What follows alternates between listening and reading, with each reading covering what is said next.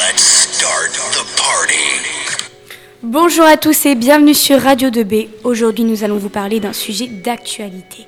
Avec les présidentielles, deux sujets s'opposent le protectionnisme et le libre-échange. Je suis en compagnie de Januis, Lisa et Charlotte, et vos avis vont s'opposer aujourd'hui.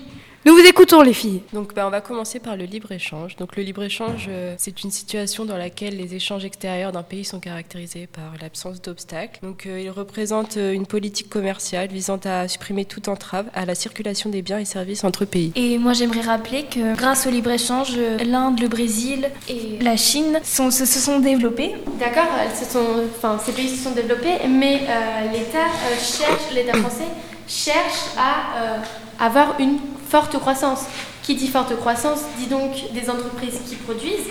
Il faut donc euh, que l'État euh, protège ces entreprises françaises des entreprises étrangères qui exportent. alors, euh, moi, je vais définir le protectionnisme. Alors, le protectionnisme, c'est une théorie une politique économique qui vise à protéger l'économie nationale de la concurrence internationale.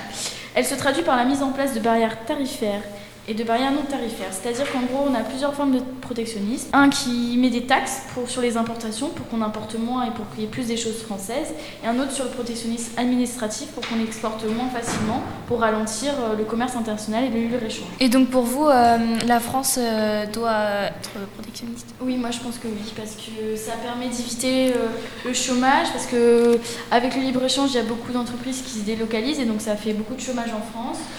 Euh, donc euh, en plus de ça, vu que, vu que la production n'est plus produite sur le sol français, ça fait une baisse du PIB, une perte de richesse française. Donc je pense qu'il faut quand même une part de protectionnisme dans l'économie française. Pourquoi selon vous il faudrait, euh, faudrait avoir une politique de libre-échange et non de protectionnisme en France? Bah, le libre-échange, déjà, ça permet une extension des marchés, ça diffuse le progrès technique dans les différents pays. Et ça permet aussi euh, aux entreprises euh, de rester compétitives. Euh, Oui, tout à fait, je suis d'accord avec vous les filles, mais comment fait-on quand on est une entreprise naissante et puis, qu'on est directement dans le libre-échange et qu'on fait face à toute cette concurrence C'est pour ça que le protectionnisme éducateur, lui, il sert à protéger les entreprises quand elles sont naissantes, quand elles sont toutes neuves, pour les, protéger de toutes ces taxes et toute cette concurrence pour qu'elles se développent, afin qu'après elles, soient égales aux autres pour euh, adhérer au libre-échange. Euh, certes, mais euh, c'est du protectionnisme éducateur. Et il ne doit pas être limité dans le temps, donc il ne remet pas en cause le, libre-échange. Et de plus, bah, le protectionniste, ça peut freiner l'innovation et donc les gains de productivité. Je vous remercie les filles pour avoir partagé ce débat. je vous souhaite une bonne journée et à bientôt. Au revoir Radio 2B